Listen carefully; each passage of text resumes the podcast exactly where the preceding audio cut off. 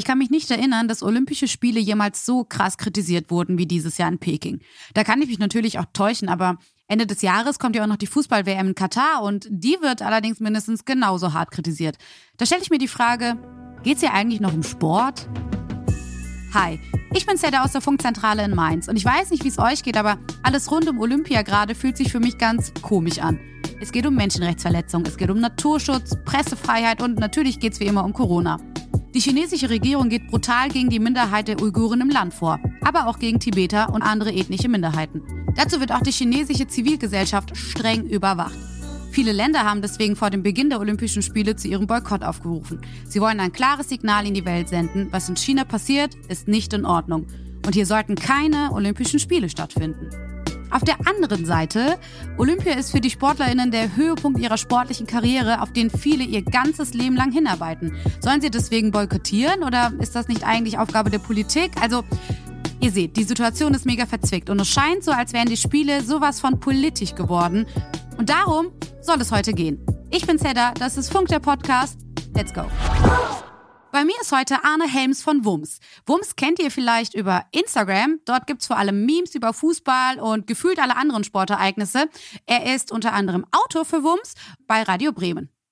Hi Arne, cool, dass du da bist. Moin und äh, gut Sport, wie man früher bei mir im äh, Jugendfußball in der F-Jugend gesagt hat, vor Anstoß. Also. Sportlich, sportlich, sportlich. Ihr macht ja Memes unter anderem und behandelt ja auch alles, was so generell im Sport so passiert, mit sehr viel Humor. Aber euren Jokes merkt man auch zwischendurch mal an, wie problematisch ihr vieles davon seht. Was haltet ihr denn von sportlichen Großveranstaltungen wie in dem Fall Olympia in Peking oder der WM in Katar Ende des Jahres? Also ich kann natürlich jetzt nur direkt für mich sprechen, aber so wie ich das von meinen Kollegen höre, sind wir da alle sehr kritisch, weil müssten wir das nicht arbeitstechnisch irgendwie begleiten, hätten wir, glaube ich, so keinen Bock drauf. Es ist halt einfach super, super nervig. Du merkst, gerade beim Fußball, wo halt der Kontakt zur Basis, ne, zu diesem guten alten kleinen Verein halt einfach komplett verloren geht, der Kontakt zu den Fans verloren geht. Und es geht halt nur noch um, um die dicken Dollarscheine in den Augen von den Funktionären und das merkst du halt immer mehr. Und da vergeht uns halt auch der Spaß. Und das ist halt einfach, dass wir da auch dann wirklich einfach alle kritisch mit umgehen und kritisch darüber berichten wollen, oder wir sind jetzt natürlich nicht die Sportschau, die jetzt dezidiert äh, berichtet, aber auf unsere Art und Weise eben, weil wir satirisch arbeiten, weil wir eben mit dem Augenzwinkern arbeiten, ist es uns auch super wichtig, das kritisch zu begleiten. Und wenn es halt auch nur zwischen den Zeilen steht und gerade jetzt Olympia in China, du hast es schon angesprochen, Uiguren, beschränkte Meinungsfreiheit, Tibet-Konflikt, Hongkong, Demokratiebewegung. Also du könntest halt gefühlt eine 50 Kilometer lange Liste machen und dann halt da halt so ein großes und auch wichtiges Sportereignis, wo halt die ganze Welt drauf schaut, hinzupacken. Schwierig. Es fühlt sich einfach falsch an. Es fühlt sich einfach falsch an. Absolut. Ich fände das richtig spannend, wenn wir äh, jetzt mal so in die, vor allen Dingen auch SportlerInnen-Perspektive halt so versuchen, ein bisschen reinzuschauen. Vielleicht kleiner Spoiler vorab. Ich bin wahrscheinlich so grob gesehen der unsportlichste Mensch auf diesem Planeten, plus minus. Aber vor allen Dingen in so einer Situation, wenn wir jetzt auch über Olympia reden, denke ich mir, dass die SportlerInnen jetzt ja in einer richtig schwierigen Situation sind. Denn Olympia ist ja meistens der Höhepunkt ihrer Karriere. Und die meisten haben sich auch jahrelang darauf vorbereitet und überhaupt, sie haben ja auch gar keinen Einfluss darauf, wo und unter was für Bedingungen die Olympischen Spiele stattfinden. Was denkst du denn, wie schwer fällt es ihnen dann zu entscheiden, ob sie jetzt beispielsweise teilnehmen oder Olympia vielleicht besser boykottieren sollten? Das Problem ist halt wieder, ne, wie es halt oft mit großen, großen Fragen und Problemen ist, das wird auf die kleinsten Bausteinchen halt abgewälzt. Und das sind halt in dem Fall halt die Sportler. Aber ich kann mir denken, dass halt, also in deiner Sportlerinnenkarriere hast du vielleicht die Chance, an zwei, vielleicht auch drei Olympische Spiele mitzumachen. Also, das heißt, wie du sagtest, ne, also du arbeitest da halt ein Leben lang gefühlt drauf hin, oder zumindest halt vier Jahre von der einen Olympiade zur nächsten.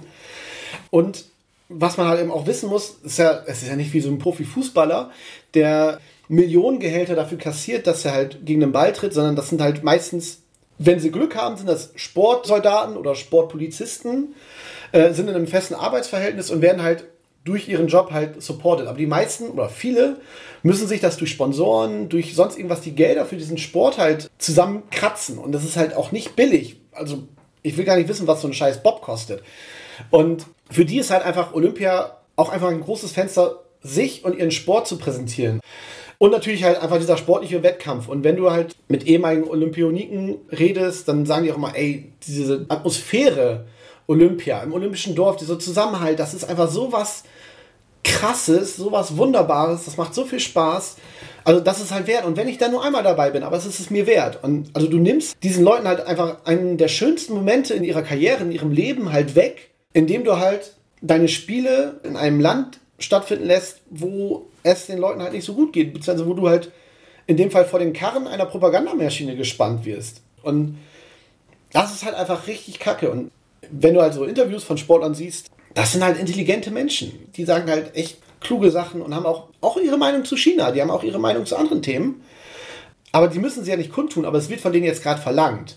Aber ich glaube, dass sie in einer Situation sind, dass sie die halt so nicht kundtun können. Es gibt dann halt die Mutigen, es gibt halt die Black Power Fist, was war das, 68 oder jetzt ganz kurzfristig äh, in Tokio, die Raven Saunders, die halt mit einem X über den Arm stand, um halt für Gerechtigkeit, vor allem für ja, marginalisierte Gruppen zu kämpfen.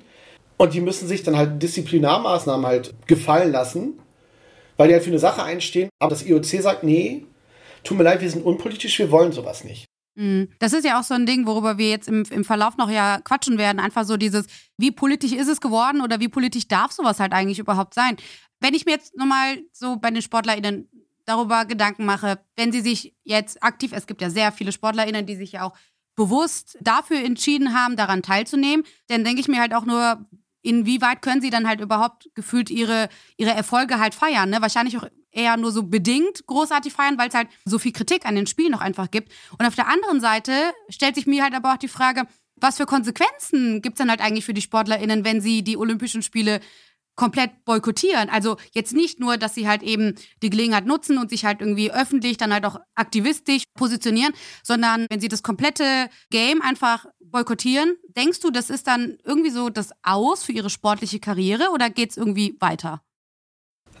Ähm, schwierig. Also es gab ja auch in der Vergangenheit genug Fälle, wo SportlerInnen wegen Doping, wegen irgendwelchen anderen Regelungen, wegen irgendwelchen Strafen oder auch einfach aus gesundheitlichen Gründen nicht teilnehmen konnten und später wiedergekommen sind. Ich weiß nicht, ob das ein kompletter Karriereknick wäre, aber wie ich sagte, die sind halt auch echt, viele davon sind abhängig, halt Sponsoren zu kriegen und naja, wenn du halt Pech hast, hast du nur diese einen Olympischen Spiele, um dich zu präsentieren, um dich aufs Tableau zu bringen und im schlimmsten Fall fallen die Sponsoren weg und du kannst deinen Sport vielleicht noch weiter ausüben, aber vielleicht nicht in dem Ausmaß, auf dem Niveau, um überhaupt ne, in dieses Raster zu kommen, dass du überhaupt daran teilnehmen darfst. Und dann hast du ja auch den Ehrgeiz, du willst ja, wenn du da mitmachst, willst ja schon gewinnen. Aber ich würde jetzt nicht sagen, dass ein Boykott ein komplettes Aus wäre, aber es könnte halt Strafen mit sich ziehen. Das weißt du halt nie, weil es eben eine politische Aussage ist. Und wie gesagt, da ist das IOC tatsächlich sehr, sehr hart. Also jetzt bei der Saunders war es halt so, dass sie Glück gehabt hatte, muss man wirklich sagen, dass ihre Mutter halt kurz danach verstorben ist. Dass die halt äh, weitere Ermittlungen wegen dieser Geste halt erstmal eingestellt haben. Ich habe tatsächlich in der, in der, Vorrecherche für mich, als ich nochmal so ein paar Sachen rausgesucht habe, geguckt. Ich weiß nicht mehr, wo ich es gelesen hatte, aber es wurde von unabhängigen Verbänden den SportlerInnen empfohlen, während der Spiele selber nichts zu sagen. Also sich nicht kritisch zu äußern, die Spiele Spiele sein lassen. Davor danach, so nach dem Motto, können die tun und lassen, was sie wollen und sagen, was sie wollen. Aber seid bitte vernünftig, seid klug, weil man weiß ja nicht, oder nachher werdet ihr disqualifiziert und dann wird irgendwas gesucht.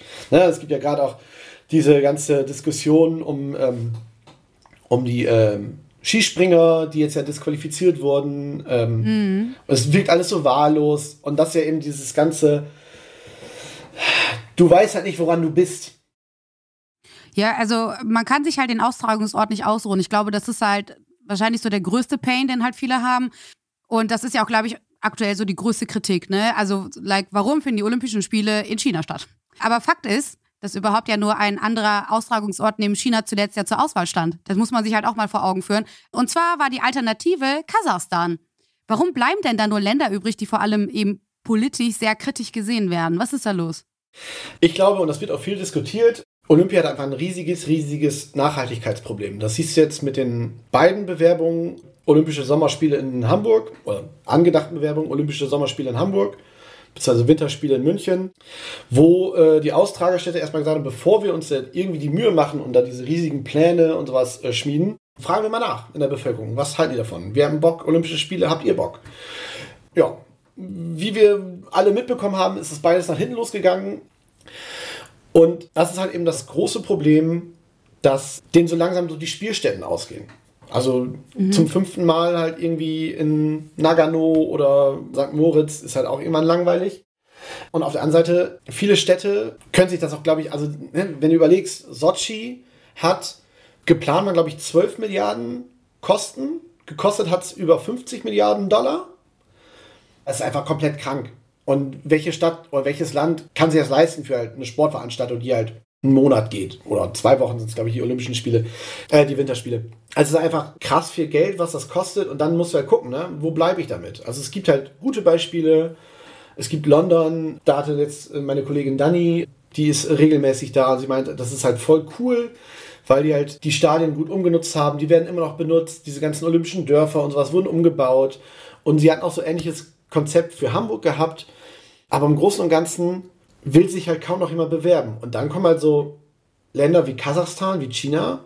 So, da wird nicht groß gefragt und da wird da Kohle reingebuttert und irgendwo kommt das Geld dann halt her. Und ich will gar nicht wissen, was die ganzen Spiele in China gekostet haben. So, und die Alternative Nursultan ehemals Almaty in Kasachstan wäre jetzt ja auch, was so den Regierungsstil des äh, austragenden Landes angeht, auch genauso fragwürdig. Wahrscheinlich, was so klimatische Bedingungen geht, das, das ist ja in China ja auch das große Problem, wahrscheinlich noch näher, zumindest besser geeignet als China am Ende. Also es ist ja nicht so, dass es nur in diesen Ländern stattfindet, aber es wird ja auch schon darüber diskutiert, die Olympischen Spiele in Katar stattfinden zu lassen.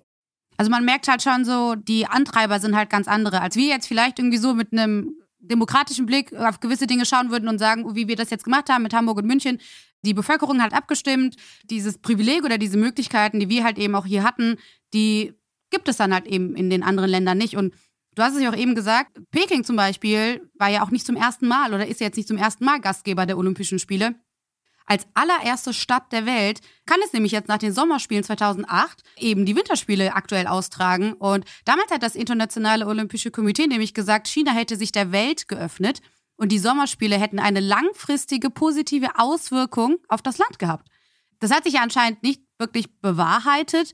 Weißt du denn, wie sich das IOC jetzt zu den äh, Vorwürfen der Menschenrechtsverletzung positioniert? Gar nicht. nicht wirklich. Stark. Also der jetzige IOC-Präsident Thomas Bach, der windet sich halt aus diesen Fragen raus.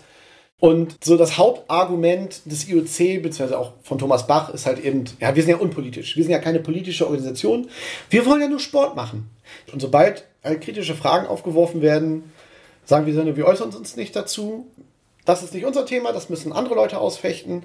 Aber wir möchten mit Politik nichts am Hut haben. Deswegen steht ja auch in dieser in dieser olympischen Charta es ist glaube ich, die Regel 50, dass bei den Eröffnungs- und Abschlussfeiern im Olympischen Dorf und halt eben bei den Siegerehrungen keine politischen Gesten, keine Black Power Fist, keine gekreuzten Arme, nichts darf da irgendwie stattfinden. Und naja, diese Idee, wir sind ja nur da, um Frieden zu stiften, des IOCs, funktioniert so sämig. Also anstatt halt wirklich diese Missionen, die sie sich selber auferlegen, erfolgreich abzuschließen, bieten die halt einfach solchen Ländern dafür eine Plattform zu zeigen, wie toll die doch sind, Macht demonstrieren. Also nach dem Motto, wenn ihr über irgendwas über die Welt diskutiert, hat China einen festen Sitz an mhm. unserem Tisch oder an eurem Tisch äh, und möchte mitreden. Natürlich für uns jetzt aus dieser Perspektive wirkt das alles sehr, hey, das geht doch alles total konträr damit, ja. Du hast ja auch eben schon gesagt, dass äh, einzelne Länder ja schon vor Beginn der Olympischen Spiele zum Boykott ja auch aufgerufen haben.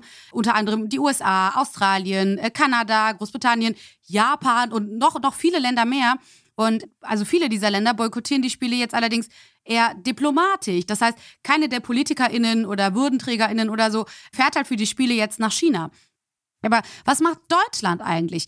Das habe ich unseren Politik-Telefon-Joker Jan von dir da oben gefragt und der hat uns nämlich eine kurze Sprachnachricht dazu geschickt. Andere Länder wie die USA und Großbritannien boykottieren die Spiele ja offiziell.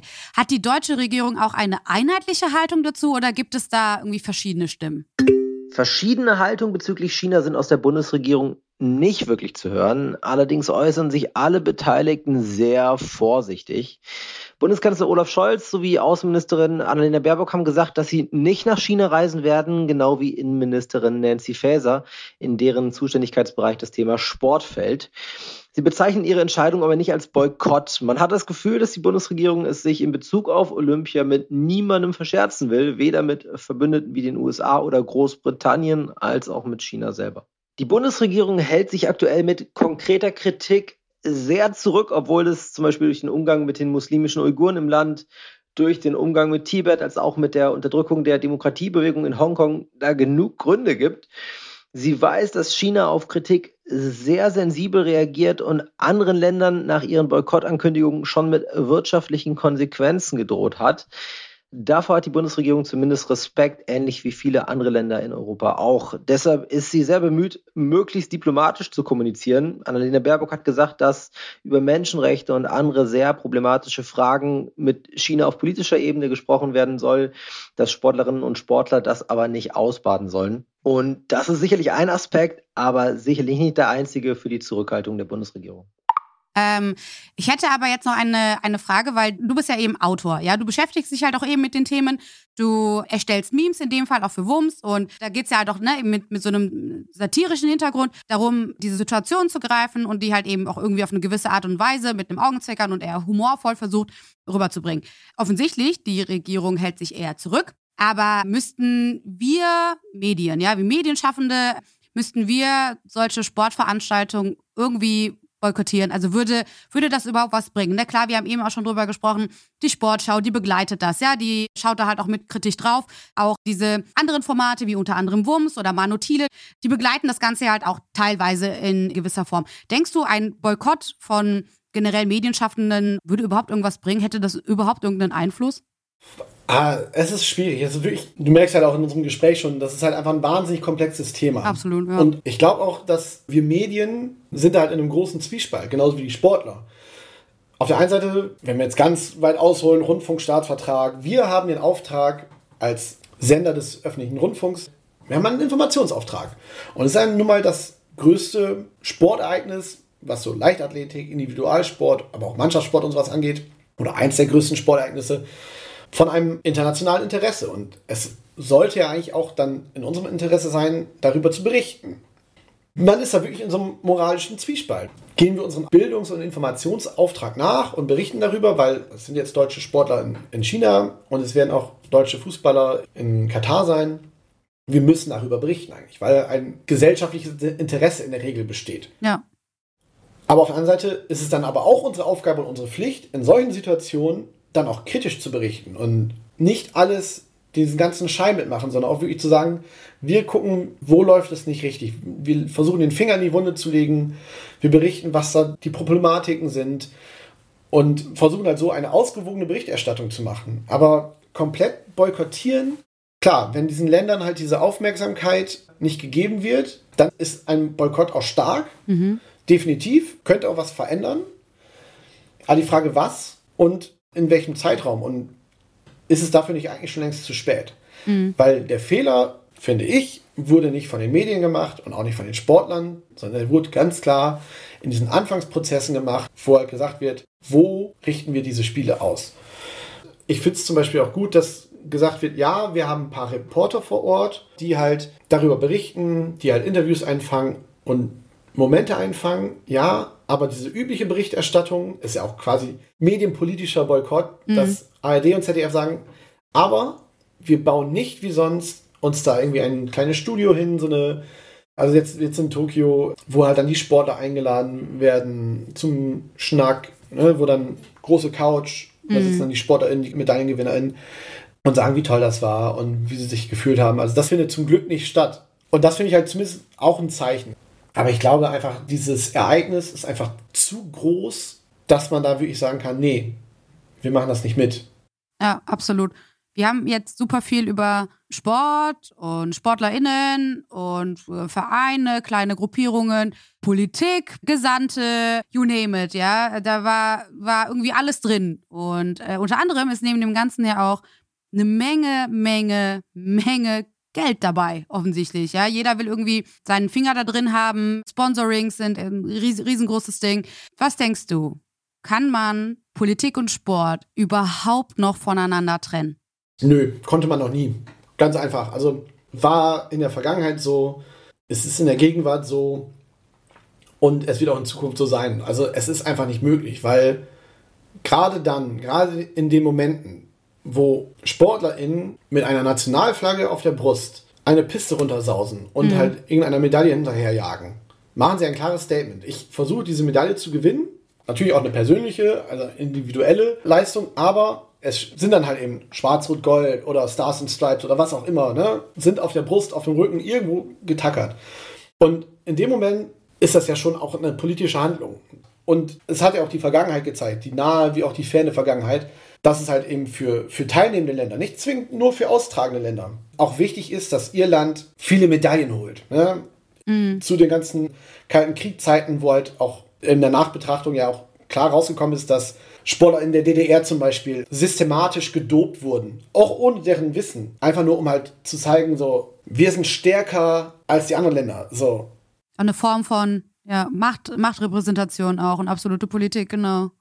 Und sich da halt irgendwie komplett rauszunehmen, das ist einfach, einfach zu utopisch. Ganz einfach.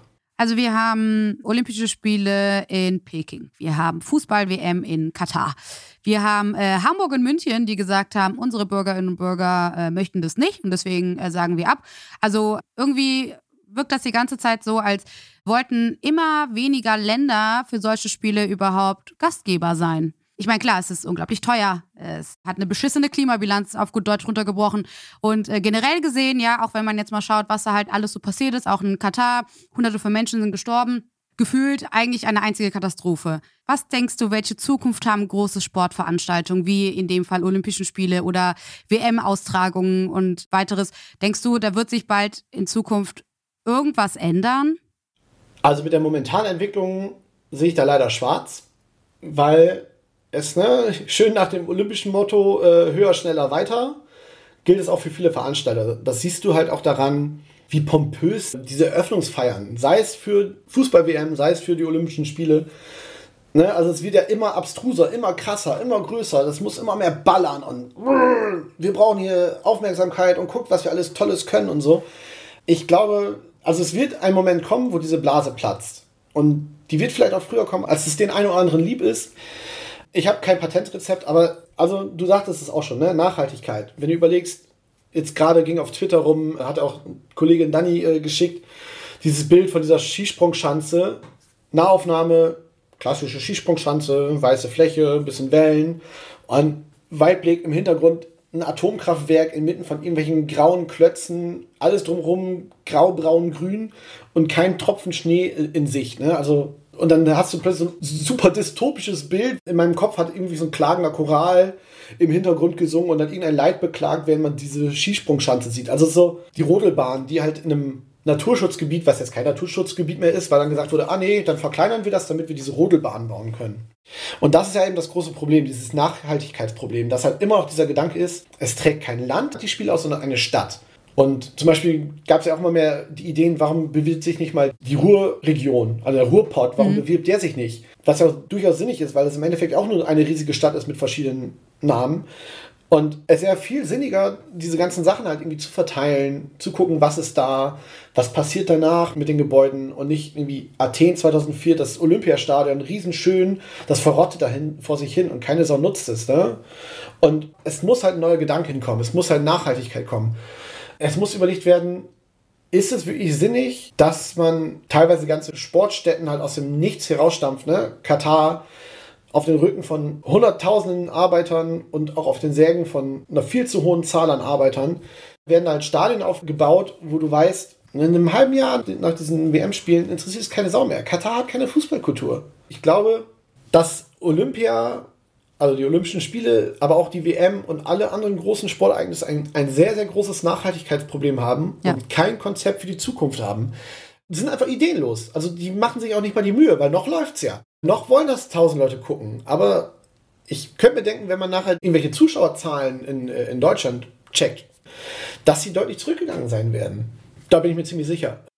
Denke, ähm, wir werden das so äh, im Auge behalten, vor allen Dingen auch so eben Formate wie, wie Wurms, Sportschau und Co., also auch wirklich so äh, Anstalten, Redaktionen, äh, die da, glaube ich, auch so Deep Dive hinter sind und jegliche Veränderungen und ähm, Entwicklungen da halt immer wieder im Auge haben. Wir hoffen einfach mal darauf, dass es auch irgendwann innerhalb dieser Großveranstaltung Klick macht und man da halt vielleicht auch das Thema eben so Nachhaltigkeit auch vielleicht mal irgendwie mitbedenkt. Aber erstmal reiße ich dich wieder raus oder reißen wir uns jetzt mal wieder aus den Fängen der sportlichen Großveranstaltungen. Und ich habe jetzt eine richtig random Frage. Kannst du uns doch irgendwas empfehlen? Irgendwas Cooles oder irgendwas, was äh, wir uns jetzt irgendwie anschauen können, anhören können? Hast du Tipps? Hast du Empfehlungen? Eigenwerbung? Nein, ich hau ja nicht nur Memes raus bei uns. Ich ja, tanzen zum Glück nicht, aber ich äh, bin auch bei TikTok vor der Kamera bei uns. Wir haben ja seit einiger Zeit einen TikTok-Kanal, wo ich und zwei bezaubernde Kolleginnen, Ole und Dani, uns echt jede Woche irgendwie neuen Blödsinn ausdenken zur Welt des Sports, vor allem zum Fußball, aber auch zu Olympia, zu Formel 1, whatever, basteln. Äh, guckt da gerne mal rein. Wumms auf TikTok ist echt witzig. Und wie immer noch eine Podcast-Empfehlung aus dem Funknetzwerk und zwar vom Y-Kollektiv-Podcast. Grüße gehen raus. da geht es diese Woche um Geld. Viele sehen Bitcoin nur als etwas, womit sie spekulieren oder ihr Geld anlegen können, aber als richtiges Zahlungsmittel? Na. Aber in El Salvador ist das Realität. Da kann man sich mit Bitcoin Pizza bestellen oder für das Taxi zahlen. Wäre die Idee auch etwas für Deutschland? Y-Kollektiv-Reporterin Katja Döhne wollte wissen, ob das funktionieren kann. Das Ergebnis der Recherche und wann wir auch in Deutschland mit Bitcoin im Alltag zahlen können, das erfahrt ihr in der neuesten Folge des Y-Kollektiv-Podcasts. Lieber Arne, vielen, vielen lieben Dank für deine Zeit. Danke für deine Offenheit und danke für die Expertise, die du damit reingebracht hast. Merci, es war mir wirklich ein Fest. Danke. Dankeschön. Ja, es hat auch äh, sehr viel Spaß gemacht. Und zum Ende freuen wir uns wie immer über euer Feedback. Schickt uns also gerne eine Mail an derpodcast.funk.net oder ihr schreibt uns eine DM auf Insta an Funk. Funk ist ein Angebot von ARD und ZDF. Das hier ist ein Okapi. Stille. Ihre Geräusche sind im Infraschallbereich und für uns nicht hörbar. Also nichts. Ciao!